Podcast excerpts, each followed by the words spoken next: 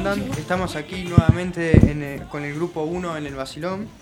Acá tengo mis compañeros, a Catalina Pérez como locutora, a Sofía Mármol como musicalizador, Lourdes Angiolina como operadora técnica, en archivo tenemos a Fiorella Monsalvo, como entrevistadores tenemos a Franco Caputo, Santino Marchetti y Angelina Cabrera, en las redes tenemos, están Facundo Álvarez y por último tenemos a columnistas como a Nacho Garramones, Giorgio Sinadinos, Jerónimo Agüero y Tomás Dambolena. Eh, hola Cata, ¿cómo estás? Hola, ¿cómo estás? ¿Todo bien? Bien. Qué frío que hace acá, por Dios. Este lunes de vuelta toda la semana, pero bueno, acá estamos, todo bien. Bueno, para el programa de hoy tenemos una columna por parte de Tomás que nos va a contar sobre la serie y películas que se nos vienen en estos meses y dónde podemos verlas y además sobre eventos relacionados. Eh, de la mano de Giorgos, la columna sobre el conflicto entre China y Taiwán. Angelina nos tiene una entrevista a Manuel Roldán, quien nos va a hablar sobre el caballo de su familia Luthier Blues. Nacho nos tiene una columna sobre Netflix y lo que está ocurriendo con esta plataforma tan conocida. Y por último, a Jerónimo que nos trae una, otra columna. Bueno, empecemos. ¿Te parece, Cata? Dale, empecemos. Hola, Gior, ¿cómo estás? Hola, ¿todo bien? Bueno, eh, contame sobre este conflicto que hay. Eh, eh, ya una noticia que se está ocurriendo ahora, el conflicto que hay entre China y Taiwán, que esto igual se está ocurriendo hace bastante años, pero se empeoró, digamos, la situación cuando se intervinió Estados Unidos. Y bueno, una, un título se puede decir que me pareció interesante que se puede desencadenar una guerra entre China y Estados Unidos. Y ah, bueno, se va a poner, sí. Y nada, el martes eh, la presidenta de la Cámara de Representantes de Estados Unidos, Nancy Pelosi, eh, llegó a Taiwán eh, desafiando a las sucesivas amenazas que chinas durante los días. El estatus de la isla siempre ha sido un punto de fuerte desacuerdo entre Estados Unidos y China, ya que Beijing ve a Taiwán como una parte integral de ella, mientras que Washington ve el contrario. Hace unos días el presidente chino eh, Xi Jinping atribuyó al presidente estadounidense Joe Biden eh, que no juegue con fuego sobre la isla de Taiwán, que ha, que ha sido gobernada por un régimen anti-Beijing desde la final guerra civil en 1949. Beijing dijo que el presidente le pidió a Biden que se adhiera del principio de una China advirtiéndole que aquellos que juegan con fuego se quemarán con él. Hace años, bueno, China volvió a hablar de la necesidad de anexionarse a Taiwán como una necesidad para su seguridad nacional y para el mantenimiento de su unidad, lo que ha, sido repetido en más de una ocasión por sus líderes y funcionarios. Entonces, eh, nada, eh, lo que se refiere ahí, bueno, eh, China sigue reclamando como que Taiwán sigue parte de la República China y, y por el motivo que quieren Taiwán es por su seguridad y además se, se, lo puede pensar como un punto estratégico para, para China. Eh, así que nada, eh, eso. Y nada, eh, para saber sobre Taiwán, nada más, ¿qué sabemos de Taiwán? Que Taiwán, bueno, se encuentra en el este de Asia, se conoce oficialmente como la República Nacional de China, ah, pero la isla de Taiwán constituye el 99 por el, de su territorio y antes de 1949 era parte del Gran Estado Popular de China. Ahí donde se ocurrió la, guerra civil, donde eran anti, anti, anti Beijing y ahí se, digamos, se independizó de, de China, pero nada. Y bueno, Taiwán eh, perteneció a la República Popular de China hasta 1859. Luego quedó bajo el control de Japón de acuerdo con el, con el Tratado de Simonsky pero volvió al control chino después de la derrota de Japón, la Segunda Guerra Mundial en 1945. Y así se quedó, ahora está así. Claro, y, claro, y ahora se empeoró por el tema de Estados Unidos, también quiere agarrar Taiwán en sentido como China, eh, entonces nada, se está armando un quilombo grande. Cuando la influencia de los comunistas de China aumentó en los años 50 del siglo pasado, parte del ejército chino dirigido por Chiang, Chiang Kai Shek se retiró a Taiwán y China volvió a imponer su control sobre él. Bueno, y estos dos son nada más datos así eh, sobre Taiwán, que bueno, Taiwán bueno, es un miembro fundador de las Naciones Unidas y fue uno de los cinco miembros permanentes del Consejo de Seguridad hasta el asiento se cambió en la República Popular China en 1971 en base a una religión nacional unida.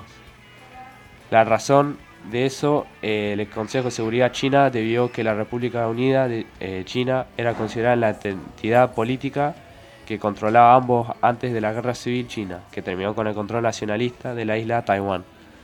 El sistema de gobierno en Taiwán era una elección eh, semipresidencial. Y nada, el KMTI, Partido Nacionalista Chino, establecieron la República Popular en China en 1911, cuando China estaba dividida en dos campos, el Kuomintang y los comunistas.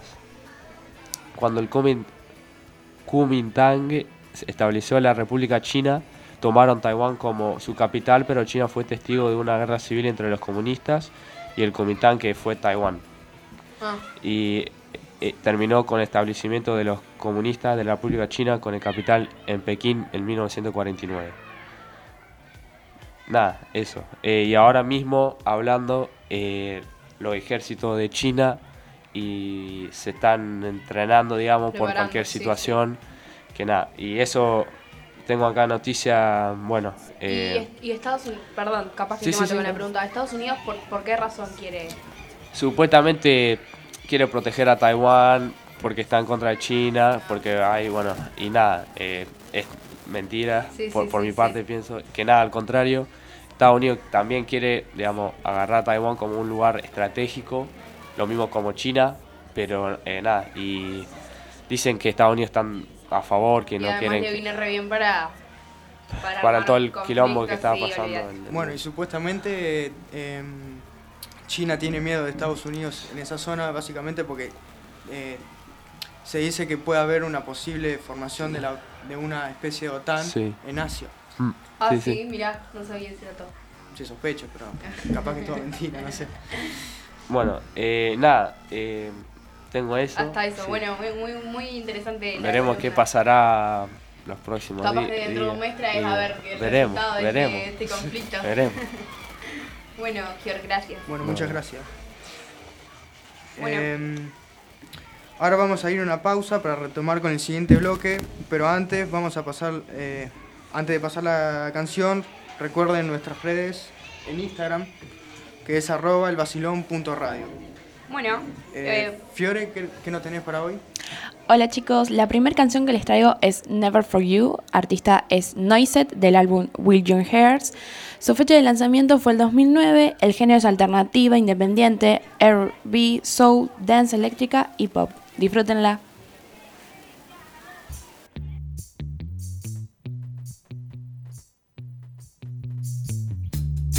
What you drinking? Rum or whiskey? Now won't you have a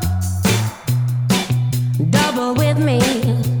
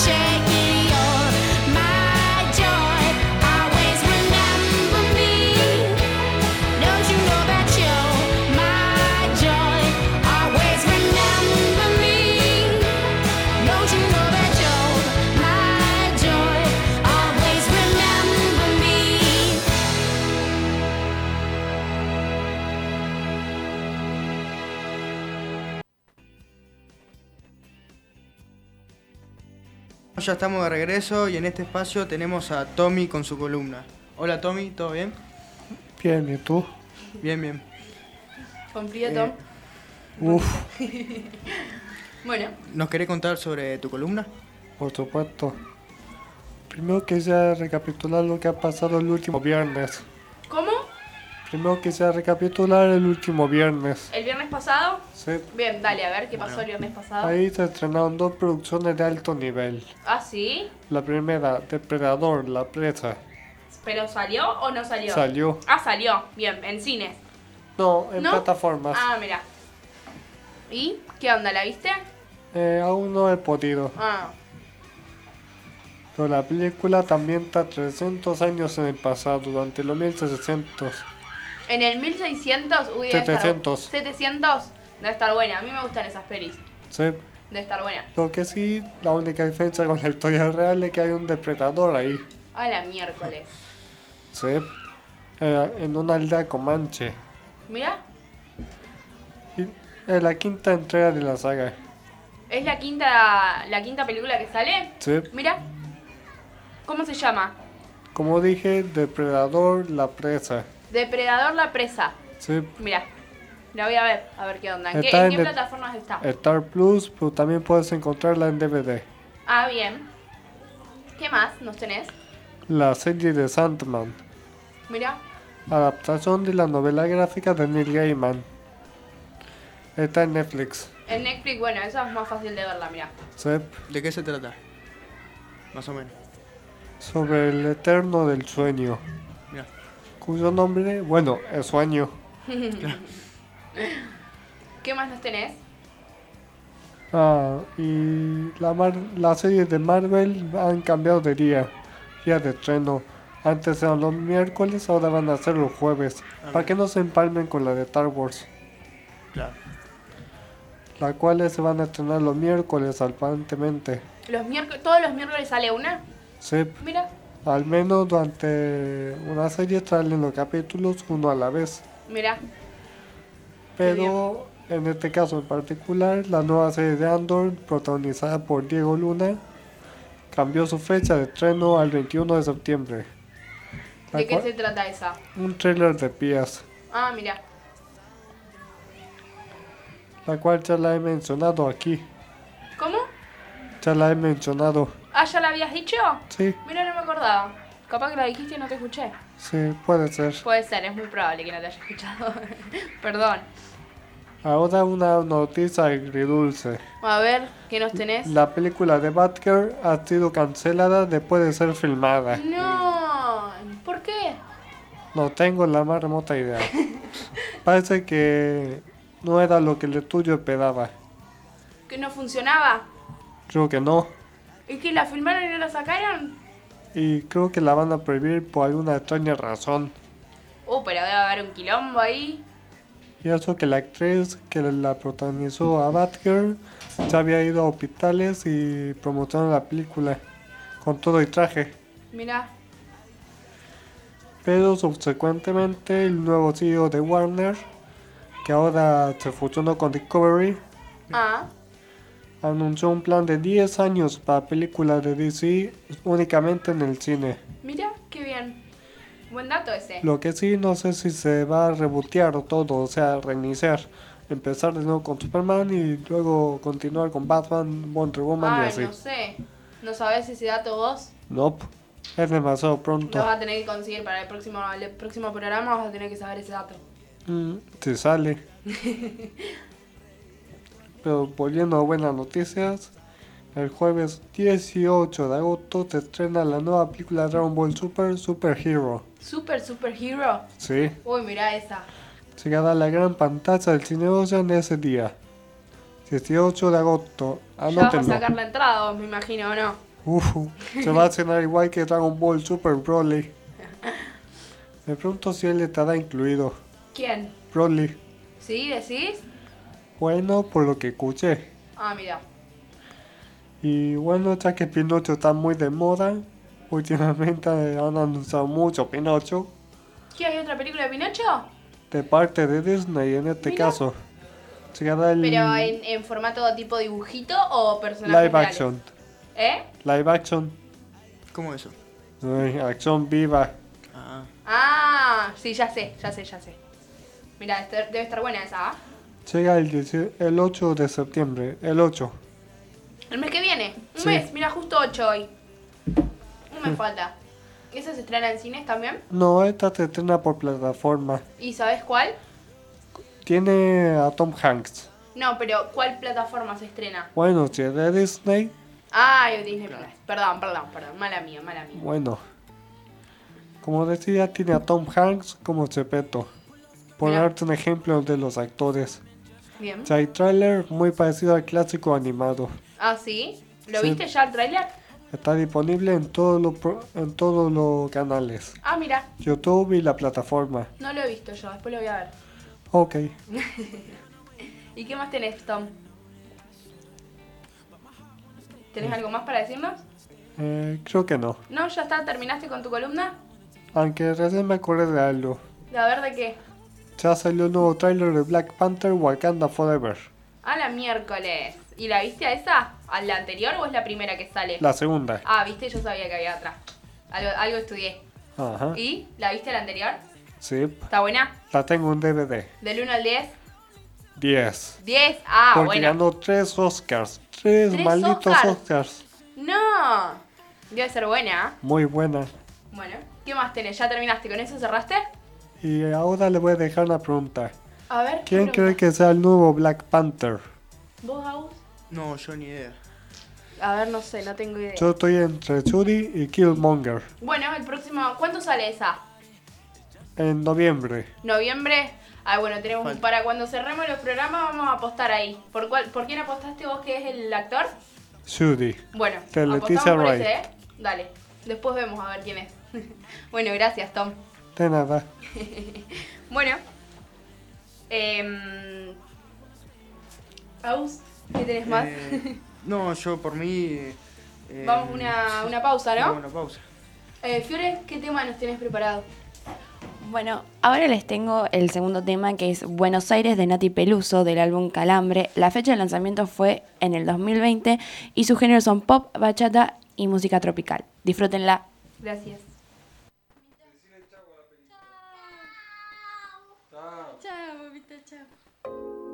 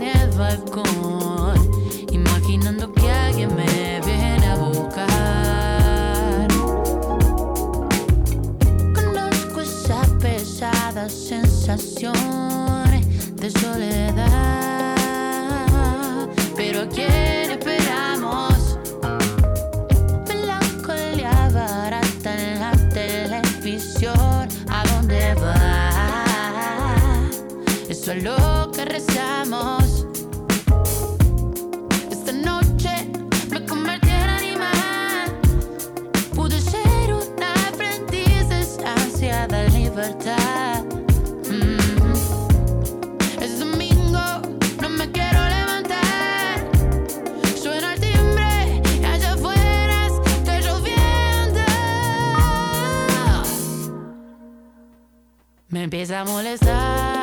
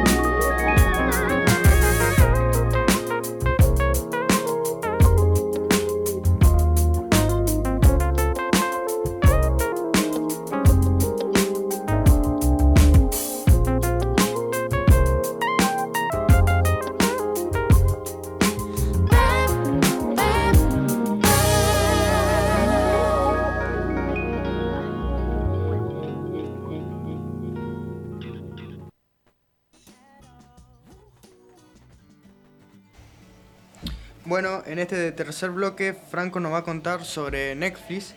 Eh, hola Franco, ¿cómo estás? ¿Qué bien, bien, ahí vamos. Eh, nada, trajo una columna sobre que ya Netflix no, no sabe qué hacer. Eh, eh, como es, el servicio de streaming más elegido por los argentinos es Netflix. informó que habrá recargos para los usuarios que compartan su suscripción con otras personas que no convivan con ellos. O sea, si tenés una cuenta y la compartís con otras personas, como mis abuelos en mi caso, eh, se nos va a aplicar un costo extra por usar la cuenta en otra casa.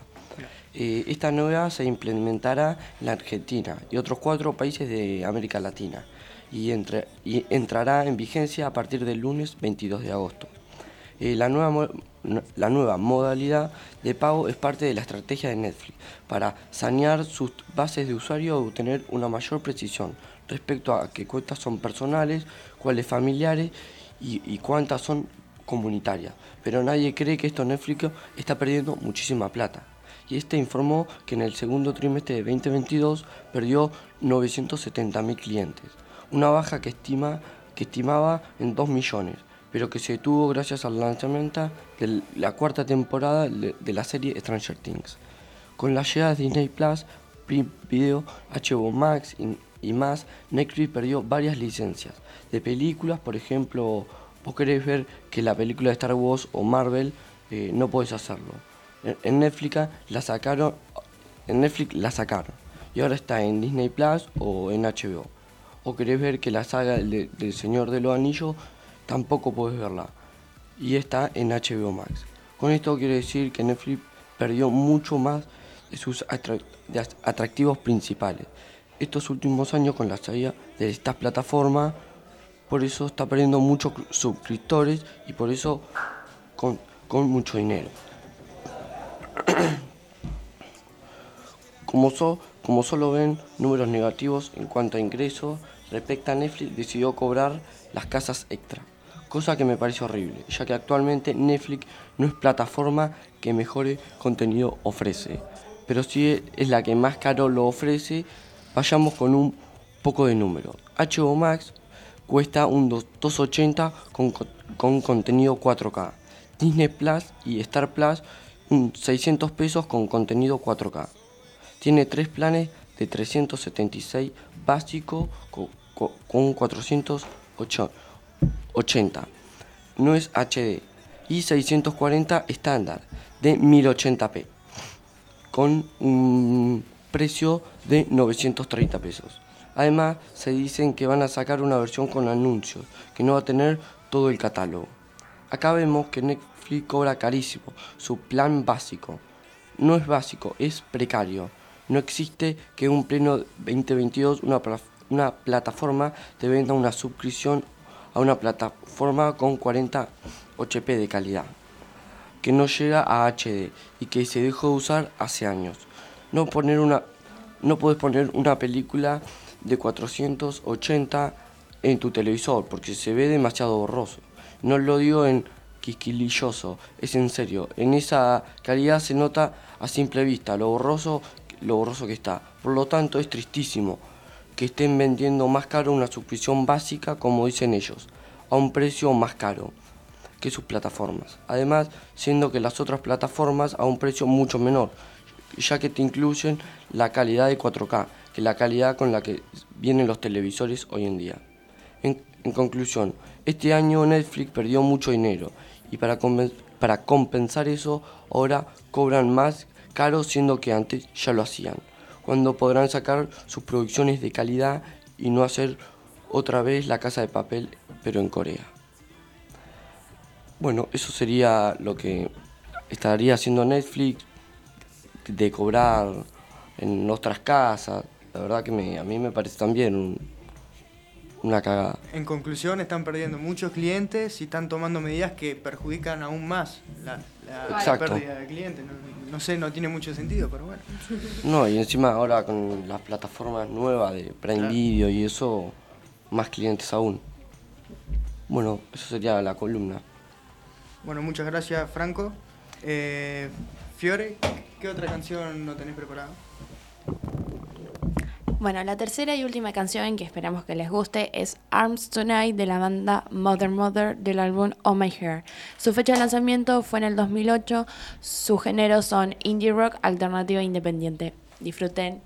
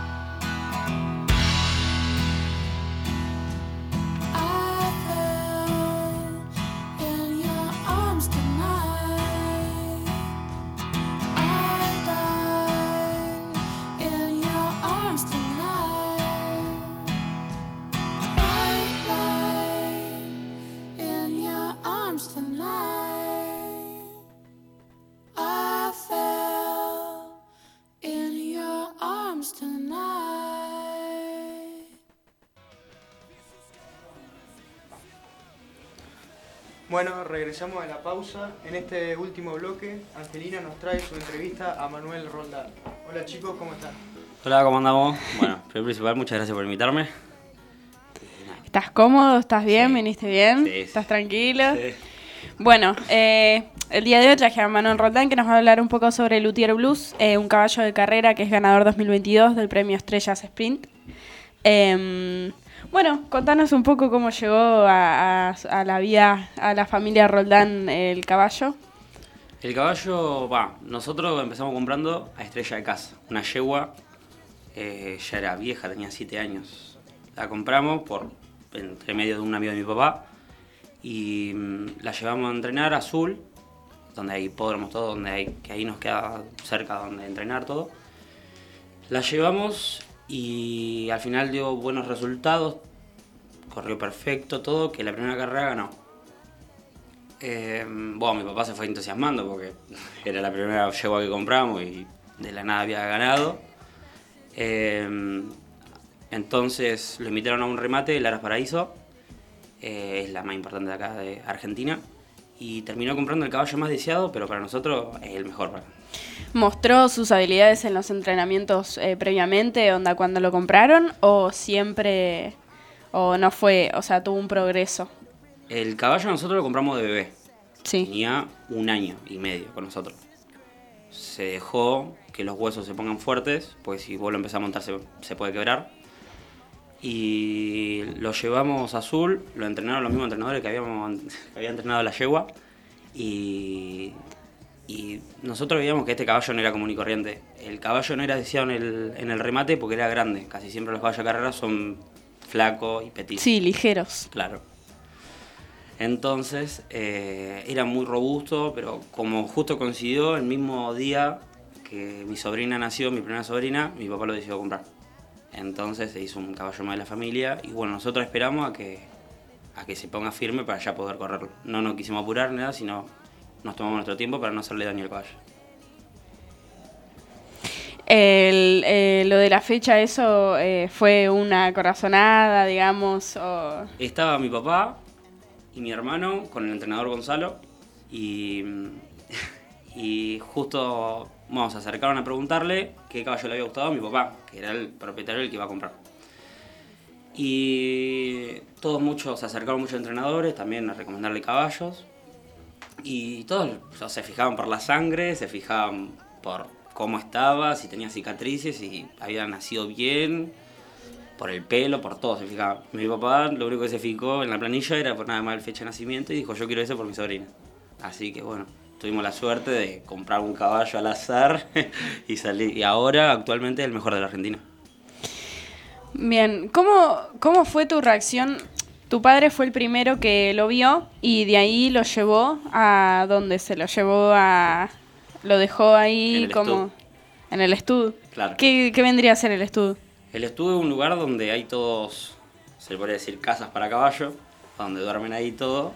Eh, y de ahí donde justo el estudio queda cerca del hipódromo de, Azul, no están acá en Neco. Y ahí lo dejó con gente que lo cuidaba y lo preparaba. Con nuestros entrenadores. ¿Cuánto tiempo más o menos? Estuvo un año parado para que se ponga fuerte.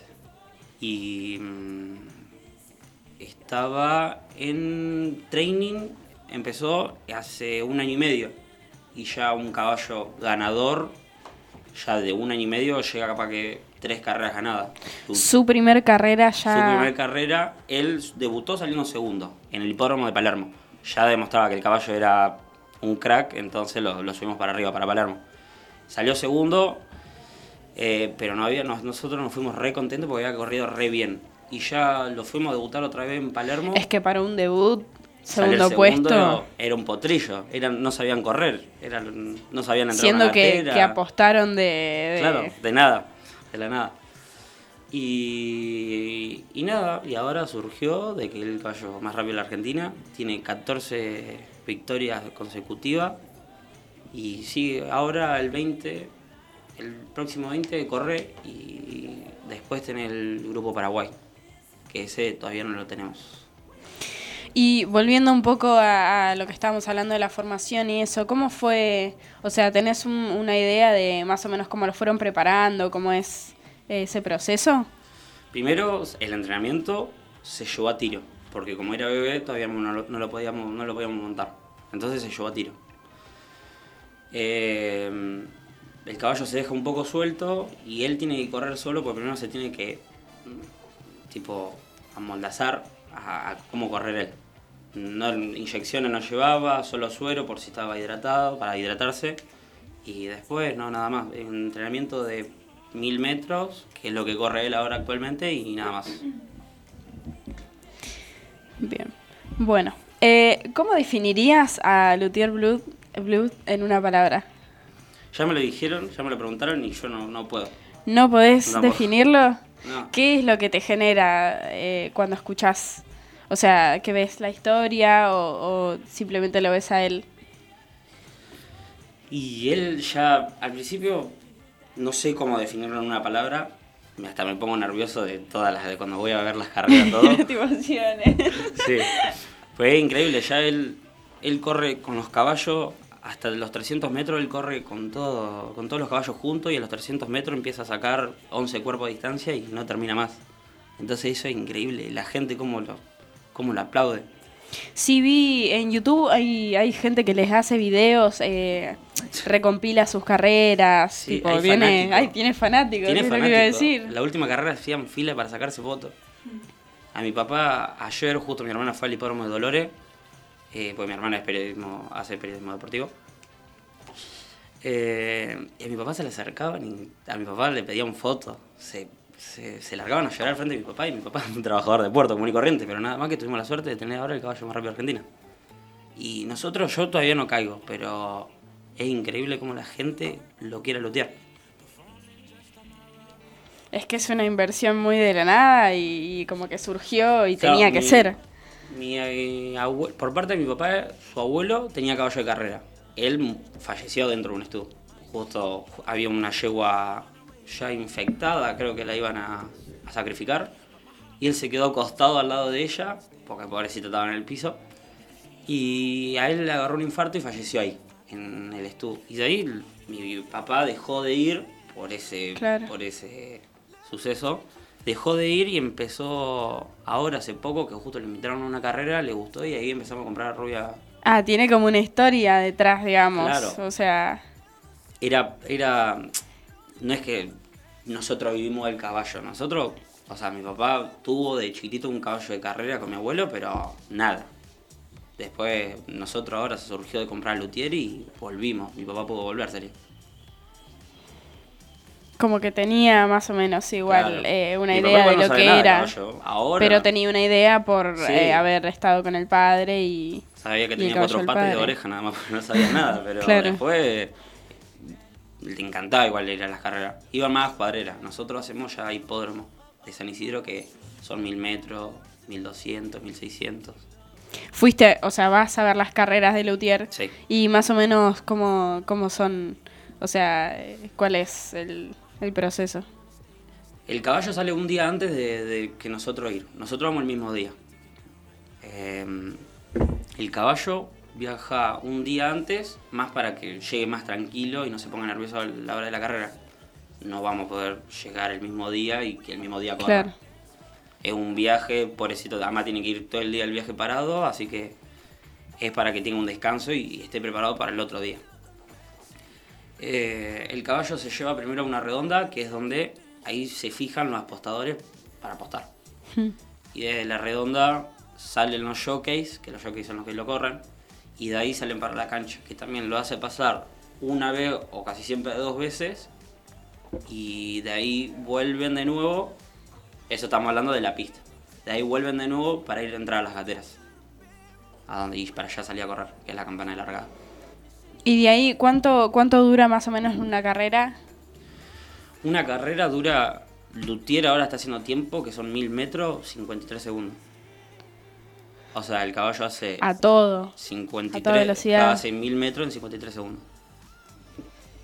Está, está bastante formado.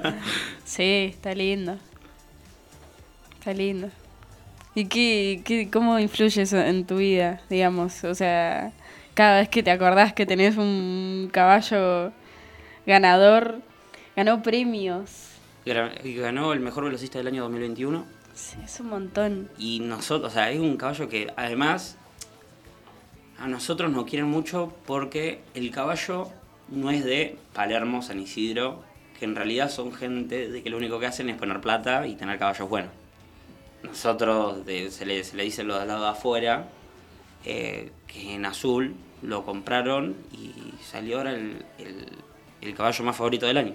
Y las aras, las aras grandes el Ara Paraíso, el Campeone, todos están, están, están recalientes porque nosotros tenemos y ellas no, y ellas son los que están hace años. Nos contaban capaz que una familia que hace 12 años que tiene caballo y de esos caballos capaz que tuvieron 5 nunca ganaron. Y nosotros en un año estamos ganando 14 carreras, en dos años. Con el primer caballo que eligen apostar. Que también tenemos a, a la canadiene, que es una yegua que ahora se lesionó pero sigue en training. Y una yegua que compramos hace poco es eh, Escola Johnson. ahí en, en azul. Claro. Bien.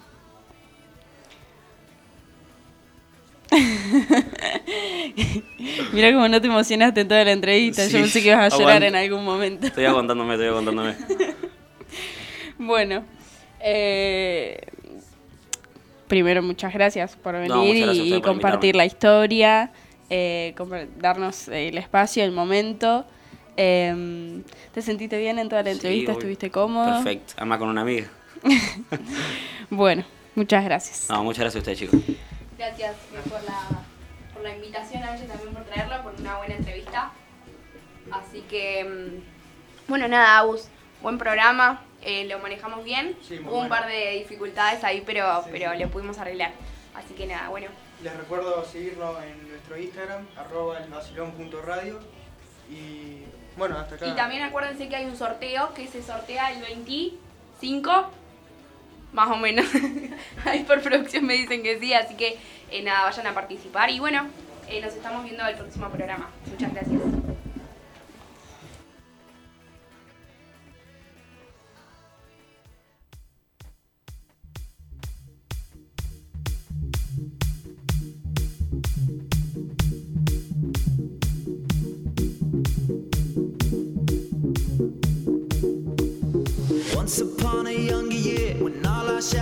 Disappeared,